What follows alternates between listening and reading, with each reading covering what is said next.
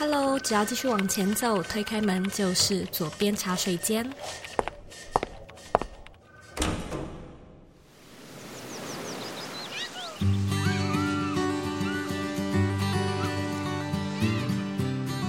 在收听的是左边茶水间第两百一十二集。身处在二零二二年，我们现在的世界呢，已经是一个地球村。我们已经存在在一个跨文化的世代当中，所以无论是职场、婚姻，或者是各类的文化碰撞和磨合，其实时时刻刻呢，都出现在我们的生活当中。那究竟要怎么样拓展自己的国际观，让你更好适应异国的职场或者是生活的文化差异呢？这是我们今天这一集节目会讨论的重点。那在节目开始之前呢，我有一个新的消息要跟你分享，那就是呢，我最近和风传媒还有华尔街日报一起合作，我们推出了一套 VVIP 的订阅方案。订阅了之后呢，你可以获得华尔街日报的中英日三语独家授权内容，风传媒零广告的精选文章，还有可以免费参加美国华尔街日报所举办的线上趋势是论坛，还有精英沙龙的讲座或者是线上。活动，如果说你跟《华尔街日报》不太熟悉的话呢，它是一个专门在为精英决策阶层的人所设计的政治还有经济内容，包含国际的经济脉动、世界政局、投资动向、科技趋势到企业管理这些主题呢，都是《华尔街日报》最主要在分享的题材。所以，如果说呢，你对这些内容感兴趣，想要锻炼自己的英文阅读能力，想要掌握国外的第一线金融趋势，或者是想要拓展自己的国际观、商业思维，提升独立思考或者是时事分析的能力，这一次呢，所推出的 VVIP。订阅方案就是一个非常适合你的阅读还有学习方案。重点是呢，这次的订阅方案也非常的超值。我们从原价一年将近一万四千块台币的价格，就是为你谈到一个只要四千块有找的订阅价格，等于说一天不到十五元的新台币就可以享有《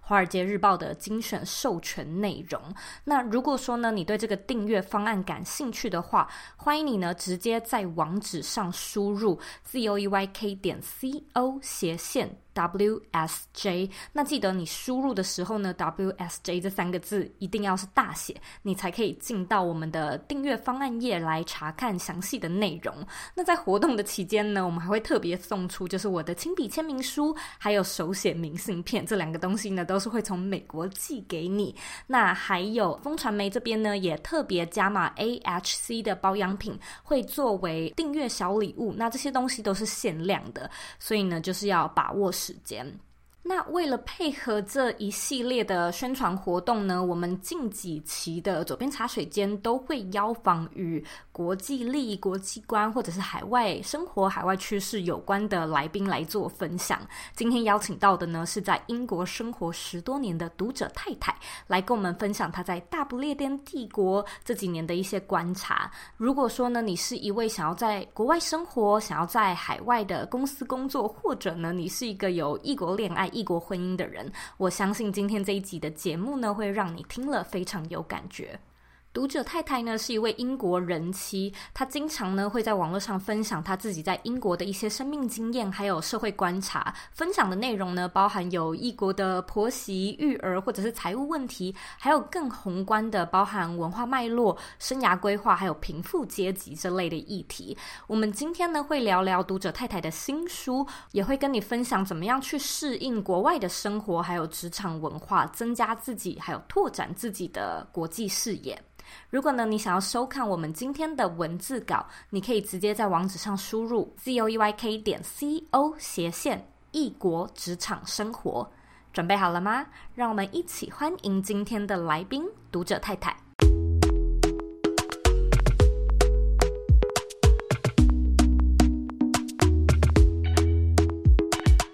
聊聊你的新书，因为其实我知道你的第一本叫做《大不列颠小怪癖》，嗯，我觉得很可爱的书名。谢谢。那今天要聊的是你的第二本《读者太太解锁跨文化婚姻》。是。那当然，我觉得书名就已经很明显了，就是在聊什么，在讲什么。嗯。不过，我也想要请就是作者本人帮我们分享一下，你觉得这本书的主轴在讲什么，嗯，或者可不可以跟我们聊聊你出书的动机跟过程？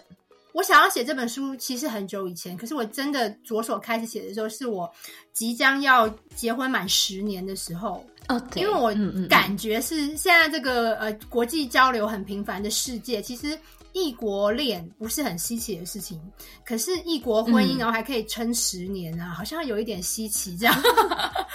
好像我有一点点那个话语权这样子。做对了什么事？就是我竟然还撑十年还没离婚，那可能有一点点那个你知道，好像有一点 credibility 可以跟大家分享一下。所以我是那时候开始想要写，嗯、然后我也想要让大家知道，就是呃，因为我是一个很 positive 的人嘛，可是就连我这么 positive 的人，我都想要告诉大家。家异国婚姻或者是跨文化婚姻，真的不是大家幻想的那样子很美好，好像就是呃，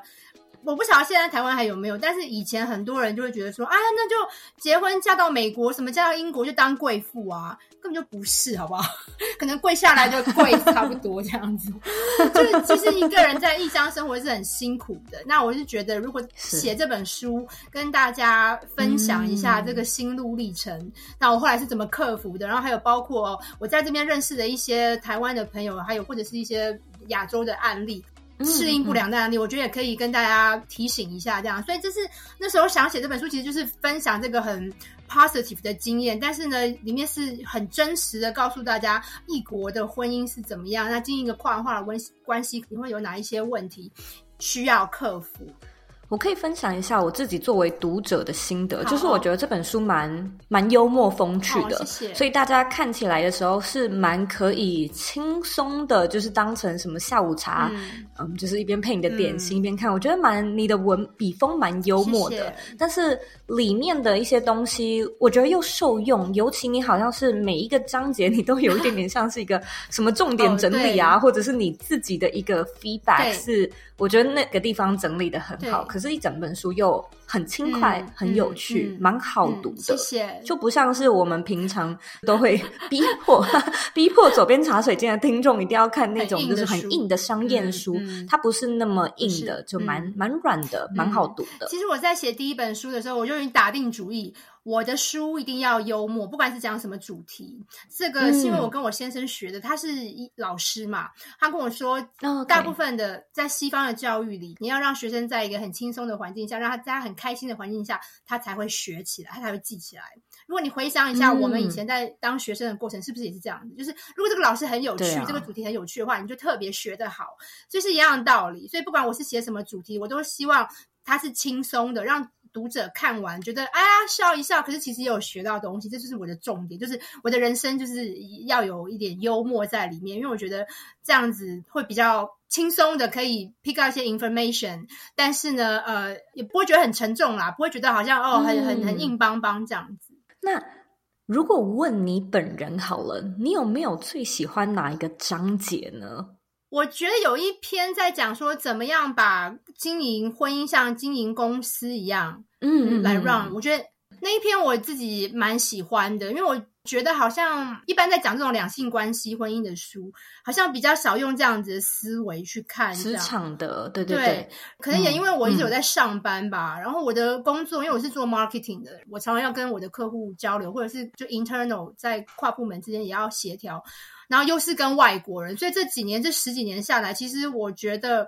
这个道理其实是应用在婚姻里也是说得通的，就是呃，因为。嗯，marketing 是一个很讲究团队合作的行业。其实婚姻也是，是，只是不一样的是，你的那个 teammate 只有一个人，就是你先生，就是你的另一半这样子。但是其实真的是这样，如果你跟你的 teammate 没有一个一致的目标，然后没有办法互相配合，然后你们的缺点不能互补的话，其实你这个婚姻这个公司啊，是很难会成长的。嗯哼，嗯哼。因为我到现在结婚十一年，就是有孩子之后，我真的觉得你的另外一半真的就是你的队友。有，队友当然不可能是完美的嘛，就像你我们自己也不会是完美的。那我在我的工作里学到的事情，呃，一个很宝贵的经验就是，当然没有人是完美的，可是如果你的专长可以去补另外一个人的弱点的话，然后另外一个人可以来补你的弱点，嗯、那这样子你们就是一个完美的 team。那这样完美的 team 就会有好的表现、好的 performance。这样，那其实家庭也是这样的，婚姻关系也是这样子。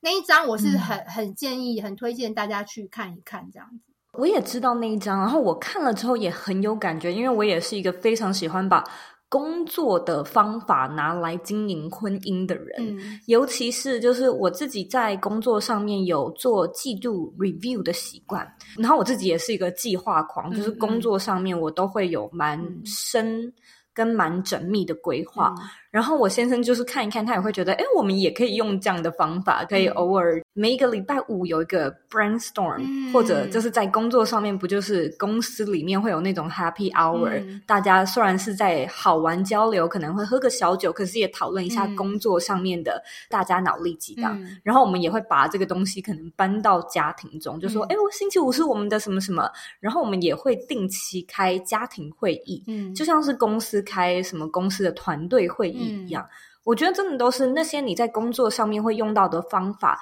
职场管理的技巧，真的拿来管婚姻，或者是你现在的交往对象，就是一起在经营感情，超实用的。嗯，对，而且我觉得还有一个好处，当你这样子跳出来看的时候，你就比较不会被那些很小的东西纠结住，你就不会再想说，哎，嗯，为什么？那个明天我生日，他竟然忘记什么的，我觉得你就会跳出来看，说他是不是最近自己有什么生活上或工作上有什么问题，所以他竟然分心到他忘掉我的生日。就是这只是举个例啦，这样。嗯、我觉得如果大家跳脱开来，就是这种感情的事情，如果你用一个经营公司的立场去看的话，有时候一些吵架就。直接可以避免，对，就像你跟你的同事相处，你不可能去挑那种很小的事情嘛，你一定是看大局这样子，就是看说，对对，我们要怎么样可以达到我们的业绩，我们做事方法不一样，可是只要能够达到目标就好了，就是你就会比较拉上一个层次这样子。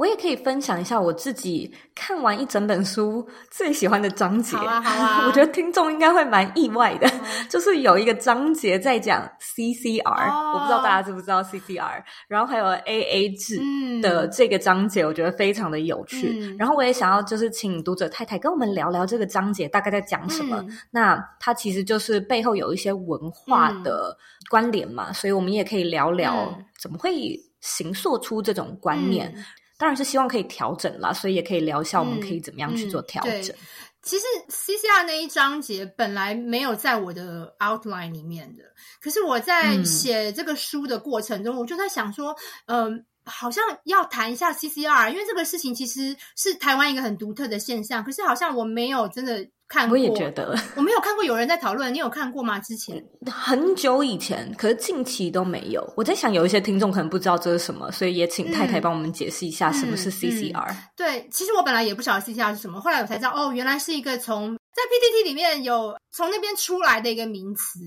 那它其实是帮这种异国恋的女生贴标签的一个名词，这样，它其实就是 cross culture relationship，然后简称就是 CCR 嘛，就是第一个字母的话，嗯、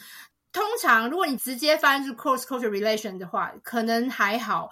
就是觉得好像它是中性的，但是不知道为什么、嗯、它被使用的时候，很多情况下是有一点点负面的。就是在那个语境里，好像都有一点负面这样。我后来对发现这件事情，我就觉得哎，很奇怪，为什么会这样？对，CCR 它就是一个比较会说你崇洋媚外，或者是你吃洋菜的意思。然后有一些台湾的，就是乡民们 可能会把它翻译成“佛佛吃”。对，我不知道大家知不知道这个词，就，就是 CCR 看起来就像注音符号的那个注音。对对对对，对。其实只能说他们是很有创意啦，就是因为其实就是 cross culture relationship，但是他们就是发明了一个“佛佛吃”这样。其实。我只能说，真的是很有创意这样子。呃，但是我自己感觉是，我好像没有看到身为被人家贴上 CCR 标签的人出来讲什么。我比较常看到的是，大家在讨论那种 CCR 的人就会说啊，那就是喜欢吃西餐啊，就是都是这样子。嗯，可是我好像很少听到看到有人自己是 CCR 的人，然后跳出来说，其实我不是喜欢吃西餐，我是怎样怎样怎样，我就觉得说，哎，那 我既然写这本书，我我来写一章来讲这个事情好了，就是可能又回到刚刚讲，你知道，我比较勇敢这样，我就。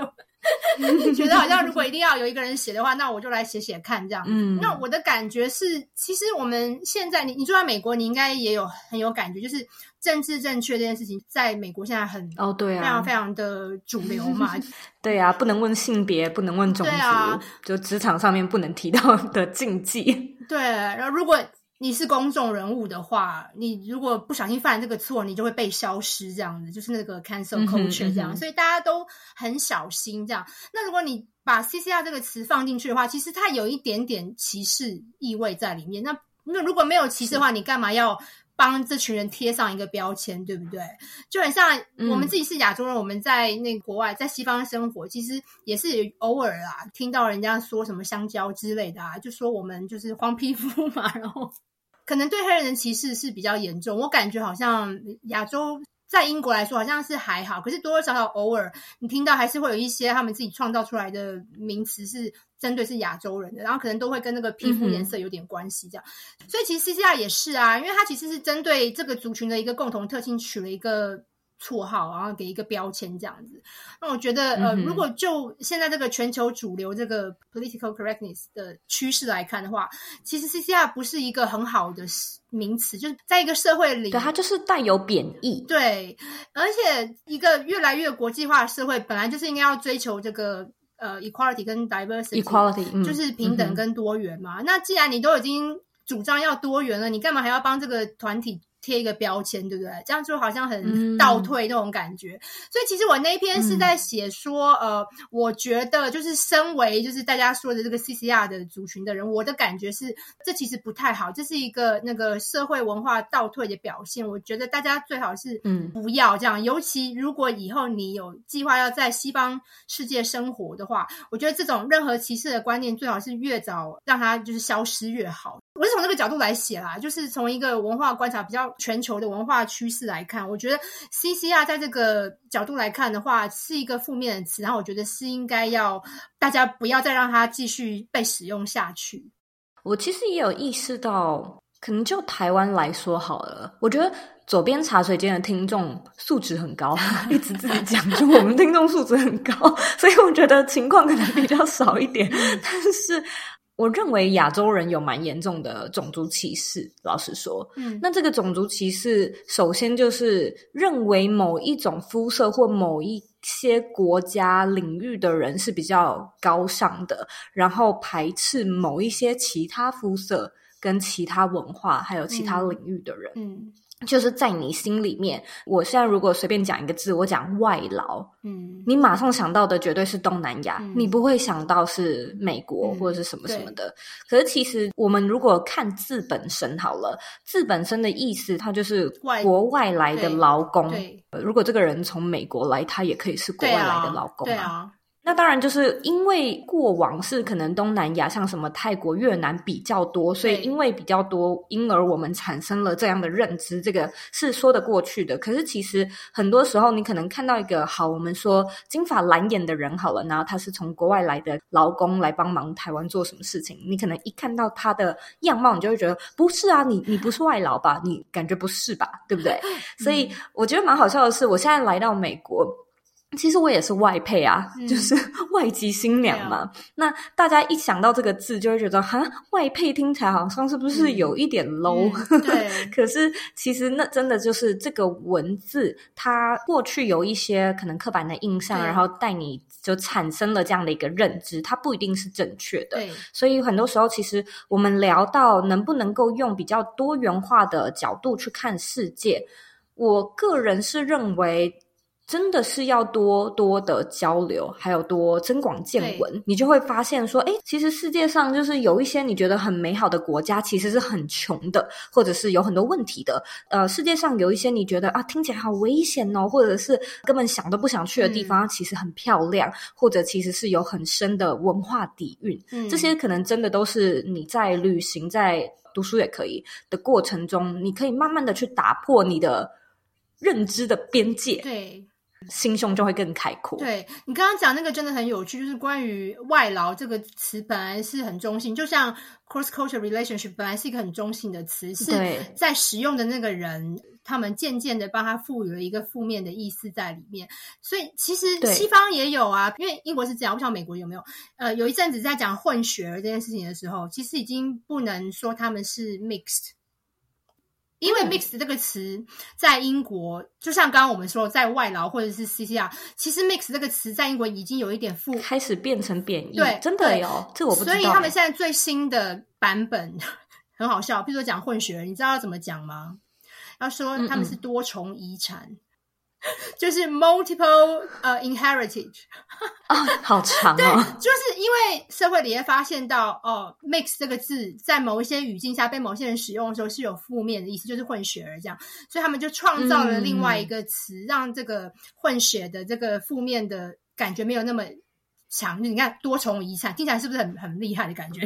不管你那个 遗产是哪来的，叫什么非洲啊，什么美国，什么都都都多重遗产这样子。突然有发现一件事情，就是美国也超少用 mix 这个词，我几乎是没听到。所以可能我觉得今天这个在听这个节目的听众，如果你在台湾，你可能对私下没有什么感觉，那就像你你可能听到混血儿，你也觉得没什么感觉，可是其实。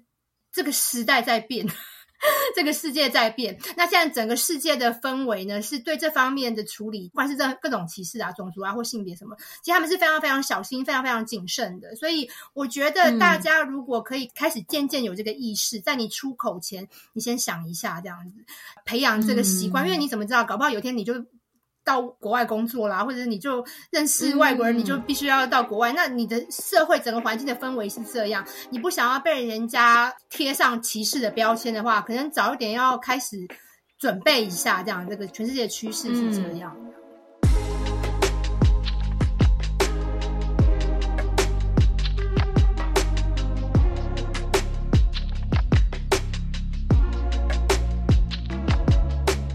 好的阅读就是通往理想生活的捷径。左边茶水间近期与风传媒还有华尔街日报一起合作，推出了一套 VVIP 的订阅方案。订阅之后呢，你可以获得华尔街日报的中英日三语独家授权内容，可以获得风传媒零广告的精选文章，还可以免费参加美国华尔街日报所举办的线上趋势论坛，还有精英沙龙等线上活动。那如果说你没有听过华尔街日报的话呢，它是一个专门在为精英决策阶层的人所设计的内外政治还有经济内容，所以从国际经济脉动、世界政局、投资动向、科技趋势、企业管理等资讯，都是华尔街日报最主要在分享的题材。如果说呢，你想要锻炼自己的英语阅读能力，想要掌握国外第一线的金融趋势，拓展自己的国际观，还有商业思维，或者想要提升。跟独立思考，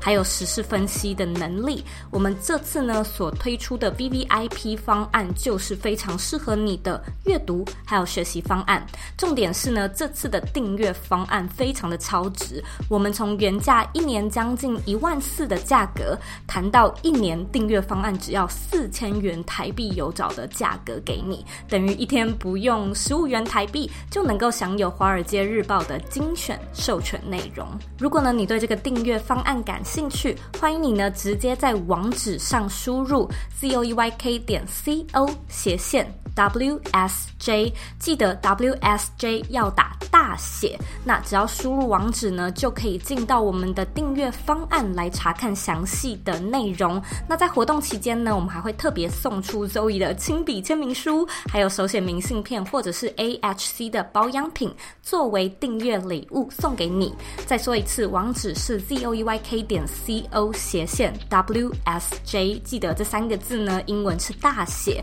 一起呢来提升自己的国际观还有竞争力，朝你的理想生活越来越近。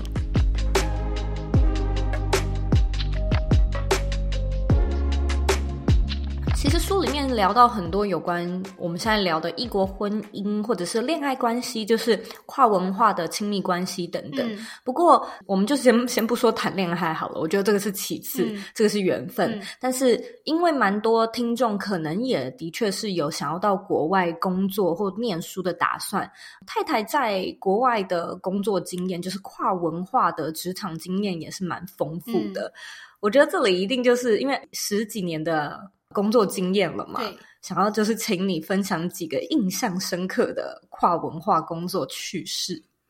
我分享一个，大概在发生在几年前，因为国外的公司都有那个培训的制度，对，他们非常非常鼓励员工去参加培训计划。这样，那有一些是公司里面自己会安排，那有一些公司是你员工你自己去找。嗯你想要加强的部分，然后只要在一个预算范围内，其实公司是可以投资你。尤其是用我们是 marketing 嘛，嗯、就创意产业，其实我们是呃。后者是自己去挑你想要加强哪个部分，然后只要你跟你的主管讨论好之后，你你就各方面的培训都可以这样。就那一年，就是哦、嗯、就被人资提醒说，哎，你今年还没有用你的那个培训的经费，这样你赶快想一下你要做什么。嗯、然后我就想了半天，我就在想说，因为其实那个大概也就是差不多两两百多英镑这样，也不是非常多，可能也不足够我去学一个什么那种很厉害的编辑软体什么的。就我在想说，两百多镑可以干嘛呢？嗯、我就突然想到。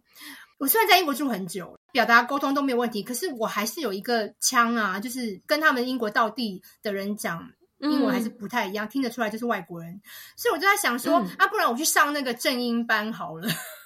嗯、我那时候就跟我主管讨论说，哎、欸，不然你觉得我要不要去上正音班？这样子，这样子我可能口音就比较 posh，因为因为其实英国还是多多少少有一点那种很久以前那种 class 的遗毒一点点啦，就是觉得说听到一个讲话比较 posh 的口音的人，嗯、可能就觉得他的家世背景比较好，嗯、但其实可能根本可能不是根本不是这样子，只是一个 stereotype 这样子。所以我就在想说，我们是做 marketing，那门面很重要，就问我老板说，你觉得我要不要去上一下正音班？这样？然后他。当时就是很惊讶，这样他就看了我，然后他就想很久，他就说：“我从来不觉得你需要去上正音班，因为你讲什么我就听得懂。当然，我也知道你的口音跟我们不一样，可是我觉得不会是一个需要改的地方。可是如果你真的想要去学的话，你你让我想一下，这样，所以他就回去想了一个晚上，然后他又回来，他就跟我说：我真的觉得你不用上，我觉得那是浪费钱，你去你去做别的事才比较有意义。他说，因为你虽然有口音，可是。”我们的客户很多人也不是英国人啊，我们很多客户来自欧洲啦，你知道欧洲人的口音也是一堆嘛，嗯、然后也有日本的啊，什么什么南美洲的客户都有，大家都有口音，所以我觉得团队里面有一个人有口音其实是不错的，客户会觉得说很亲切，嗯、不然就全部都是英国人在开会的，大家都是你知道英国腔这样，那很有压迫感。那如果里面有一个人不是英国腔，就是显得就是更。多元化这样，因为英国社会现在整个就是很强调多元性，这样他觉得这样子很好。那是我第一次觉得我自己跟英国人不一样的地方，竟然变成是一个团队里的优点，这样是一个 advantage。对，所以那个事情我印象很深刻。然后我到现在也一直还记得我那个我主管那时候表情，他觉得我好像 问了一个很奇怪的事情，为什么要去正音这样子？那当然啦，我也知道说很多人一开始在呃、嗯、要进入。英国职场的时候都会很害羞嘛，因为毕竟对担心自己的语言。对，还有一个很重要，就算你语言很好，沟通都没问题。还有一点就是你不了解他们的梗，因为你跟他来自不一样的文化，有时候哦，对，没错，对，像呃英国人非常喜欢 quiz，就是猜谜游戏这样，英国人超爱。嗯哼，那 quiz 其实是一个。嗯几乎是只有英国人会知道答案的，因为他们很爱很爱玩，从小就在玩这样。然后那些问题有一些是在文化里面的，嗯、就可能可能你小时候看了一个什么卡通啊，那个我我怎么可能会知道？美国也有，对，美国有。嗯、就像如果在台湾的话，你我们讲我们小时候讲什么五灯奖什么，你就知道嘛。可是如果你现在跟一个外国人说五灯奖，嗯、他一定不知道这样。类似，我刚刚是不是不小心暴露我的年纪？不会，我我完全可以理解，因为像是美国可能在讲一些生活用品的时候，他甚至是会讲 brand，他不会讲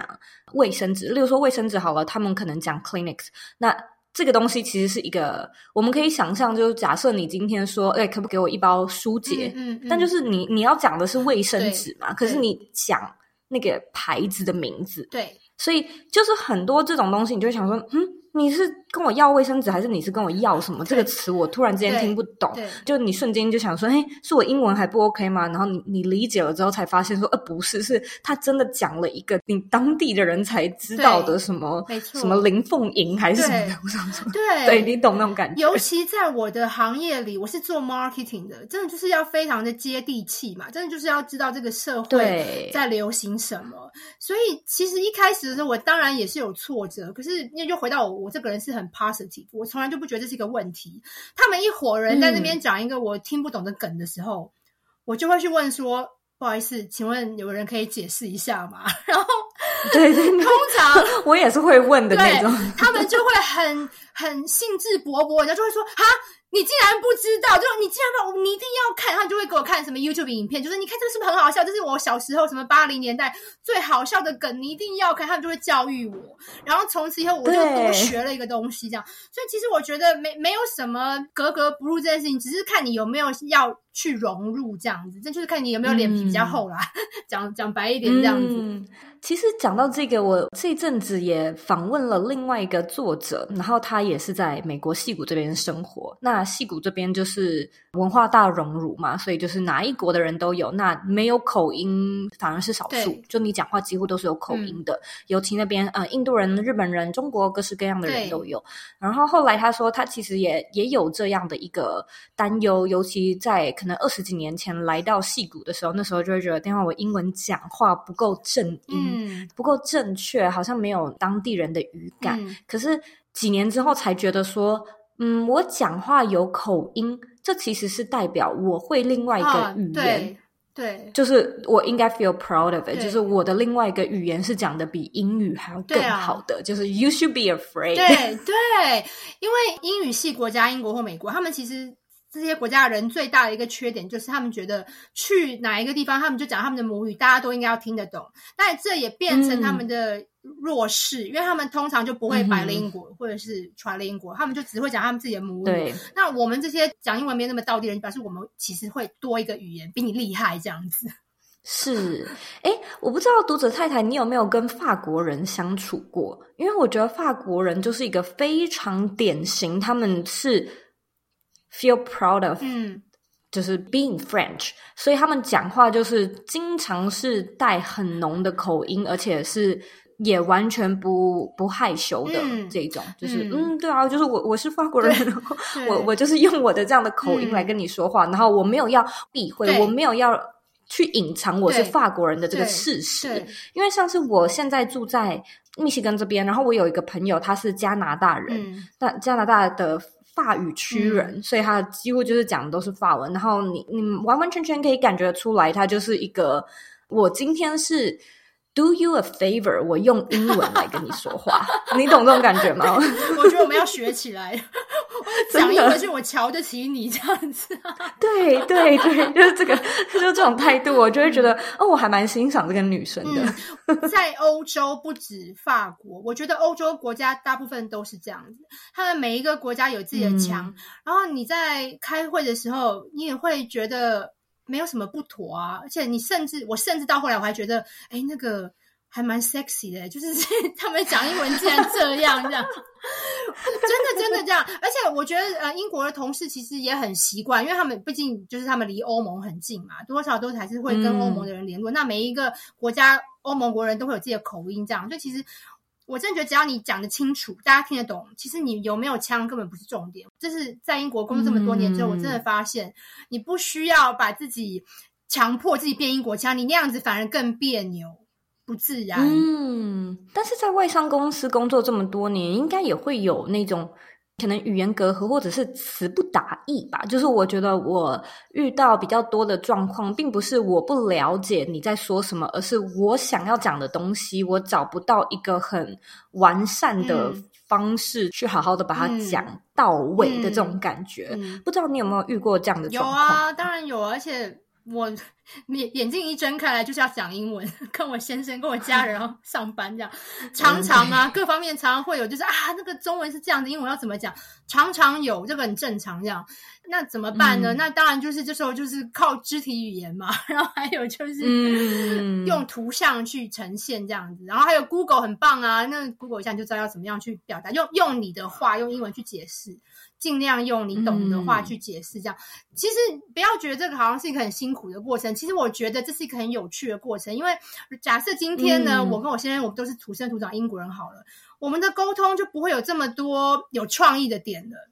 就是我讲 A，、嗯、哼他也他就知道 A。可是现在今天就是因为我在讲一个事情的时候，我有时候会不晓得那个字在英文要怎么讲，我就会绕一下，用别的方式讲。这样子就让这个英国人其实也多了一个切角去看，哦，原来这个事情是可以这样子解释。这样，我觉得大家不妨不管任何不方便，你用一个正面的眼光去看，其实它都有意义在后面。这样，哎，其实讲到这个，我突然想到，我前阵子有访问一位饮食文化作家，叫做叶怡兰老师。嗯好像没有在节目里面讲了，但是我们私底下聊天的时候，他就有讲到饮食文化，例如说韩国啊、日本，他们都是一个针对自己文化很很骄傲的一个种族，就是你从看他们的食物，你就可以知道了。嗯、例如呃，kimchi，kimchi 是韩文，那外国人也说 kimchi，sushi 也是日文嘛，对对那也不会有人去想办法翻译成什么 rice。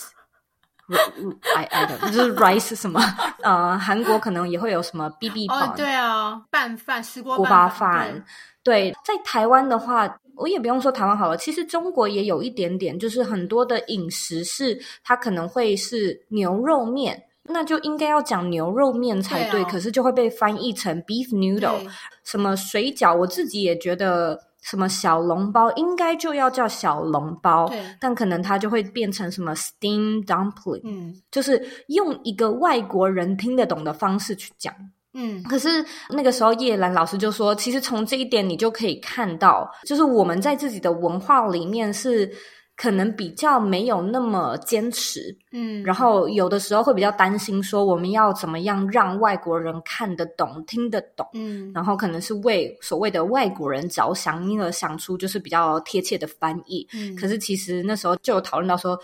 很多时候其实不必这样，就是一个东西，它就是这个文化里面的东西。所以什么 Pad Thai 就是泰国的那个，我从头到尾都不知道 Pad Thai 的中文叫什么。对。对，对但这个就是那道菜啊，哦、所以很多时候其实你不必知道它英文到底怎么讲，你就这是来自你文化的东西，那就用你文化的方式对去说明。对，这点真的很有趣。我们号称是呃。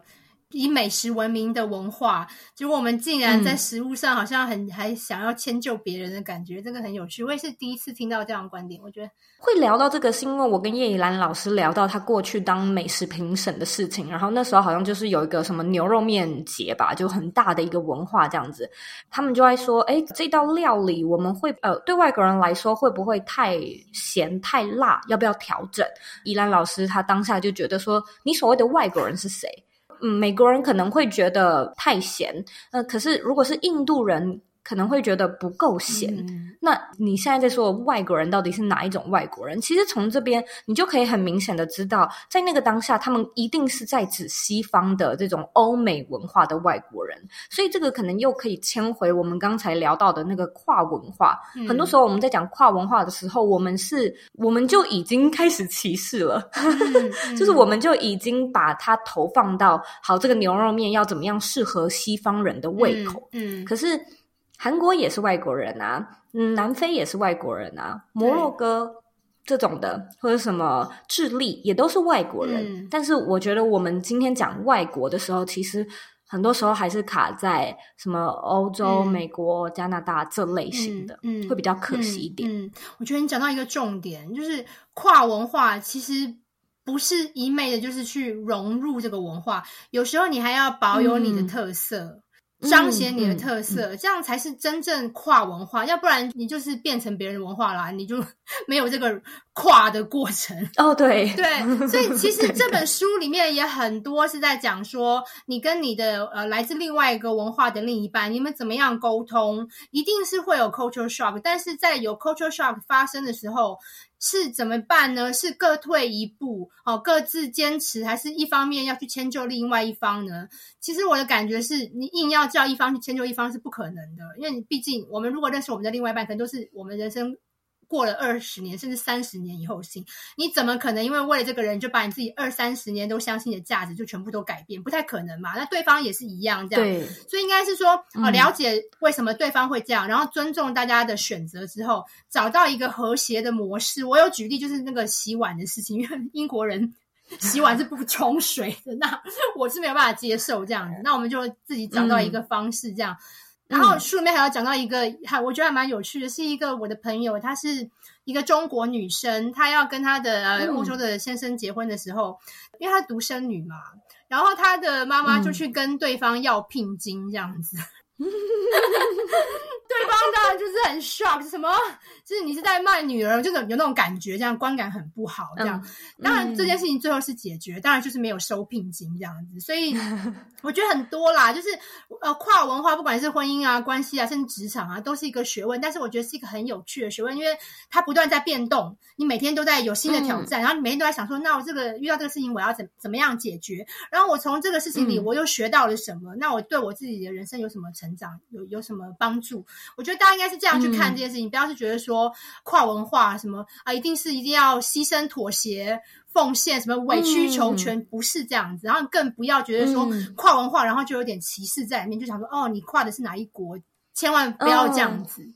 而且，其实你现在这样讲，我才发现，很多时候那个跨文化，完完全全看你跨的是哪一个文化，然后你要就是你要适应，跟你要就是协调的文化是完完全全不一样的。因为像我家人当中 有蛮多跨文化的，就是我表哥他他的另外一半是中国人，这个也可以说是跨了，嗯嗯，嗯，可以可以类似吧，跨文化。嗯、然后我另外一个表姐，她的另外一半是韩国人，嗯。我自己的话可能是美国人，所以我们家族中其实就有蛮多这种多元种族文化的时候。嗯、那同一套就是，例如说，我对我先生，我对我婆婆，我对我公公的。这一套相处方式并不适合用在我表姐跟她的韩裔的另一半，嗯、或者是我表哥跟他的中国裔的另外一半的身上。对，对，而且我觉得没有哪一种模式一定是最好的，真的是没有。嗯、就算即便都是呃台湾跟英国的跨文化关系好了，也没有说哪一种模式是最好的，真的就是因人而异这样。然后对啊，就看两个人相处觉得这样最舒服、最自在就好。我觉得比较切记的就是不要去勉强另外一个。个人一定要怎样讲，或勉强自己这样子，嗯，尤其是某一些习俗的部分，对，就是如果说对方能够接受的话，那蛮好的。可是如果对方不能的话，或许在这个时候就可以思考看看，我们我们怎么样去找到折中，彼此 compromise。对，我的第二本书跟第一本书，其实这这个角度来看，就是一连贯，因为第一本书是叫。嗯大不列颠小怪癖嘛，还是讲一些英国人很有趣的一些怪癖、一些现象这样子。那第二本书其实也是文化观察，只不过是放在一个婚姻关系里面的观察这样子。其实我相信读者太太这么多年在英国，可能跟很多跨文化的人啊、人事物一起相处，大部分的时间应该都是蛮有趣的，因为你的确是一个很正面、很积极的人。不过你一定也会有很孤单跟想家的时候吧，啊、就是面对这样的低潮，因为很多听众也会来问我，就是怎么样调试，或者怎么样去度过这个难关呢？嗯，我觉得最严重应该是刚到的时候，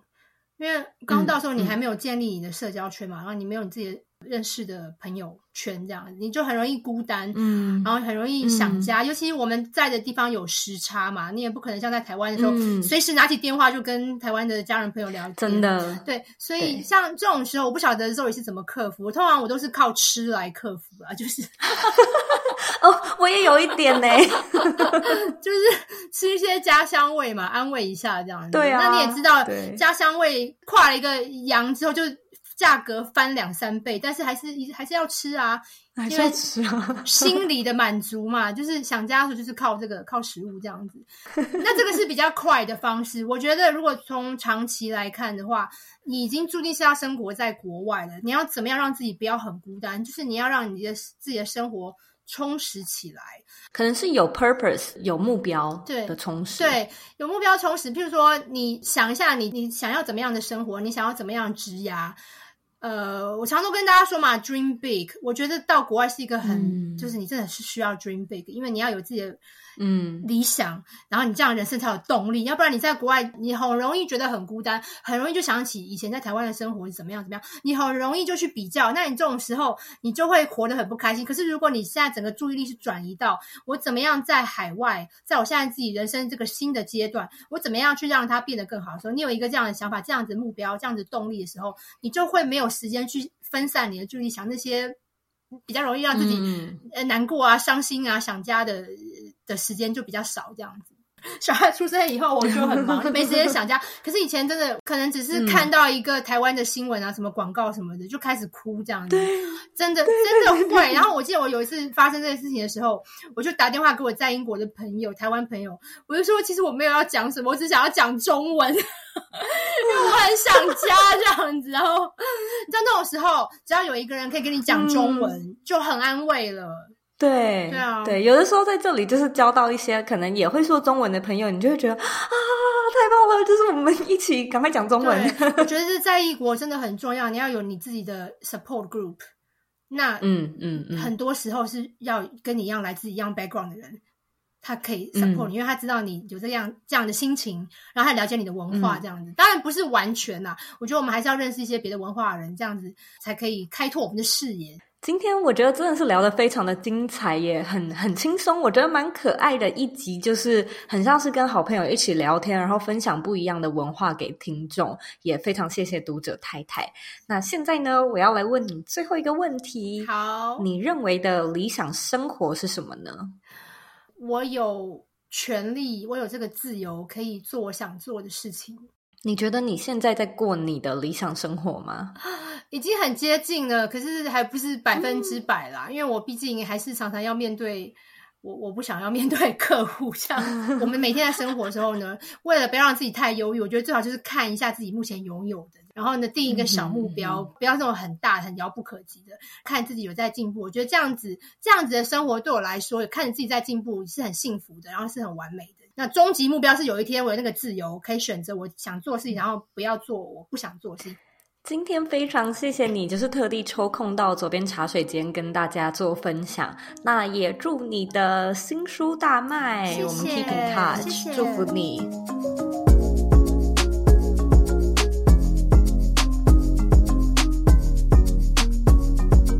今天的重点整理一。经营婚姻呢，就像是在经营公司。那你的另一半呢，就是公司里的队友。团队呢，一定要有共识，要有一样的愿景跟目标，整个团队运营起来才会更加的顺畅。那在这之间呢，沟通当然也是最重要的事情。在跨文化的婚姻或者是职场当中，当然一定会有词不达意或者是沟通障碍的时候。读者太太说，脸皮要厚一点，有什么不懂的就大方直接承认，直接问。其实呢，这个就是融入和了解一个文化差异的不二法则。那除此之外呢，多加善用一些譬喻，然后多举生活中的一些例子，也能够减少沟通的阻碍，让你呢在职场或者是家庭生活当中呢都更加的顺畅。二。Cross-cultural relationship 其实呢，在现代的社会当中是非常常见的一个事情。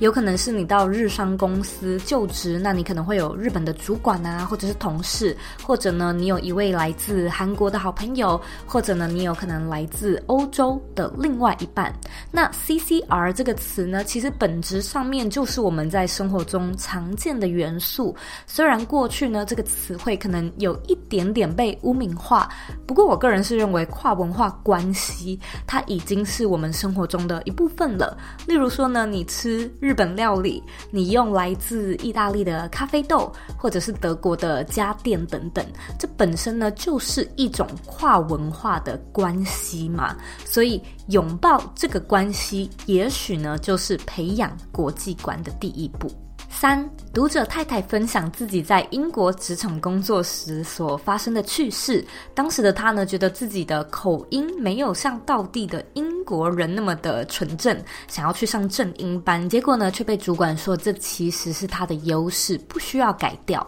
那事实上呢，我觉得很多台湾人也会觉得说自己的口音不是那么的标准，好像是一种缺陷。但也许你认为的缺点，它其实可以变成是一种优点，它显示着你来自不同的国家，熟悉另外一种语言文化。因此，跨文化呢，当然不是要你全部舍弃自己的文化。你带有口音，那也代表你带有另外一种完全不一样的文化嘛。不然它就不是跨文化了，它就只是取代文化，对吧？所以，我们怎么样在两者的文化还有生活习惯之间保有你的，还有对方的，其实就是了解、尊重、让步，还有融合。非常感谢你今天的收听。那如果说呢，你听完今天这一集的节目，觉得自己好像对国外的文化或者是生活蛮向往的，或者想要锻炼自己的英语能力，增加自己的国际趋势或者是金融科技这方面的资讯，也欢迎你呢参考我们与风传媒还有华尔街日报合作的 VVIP 订阅方案。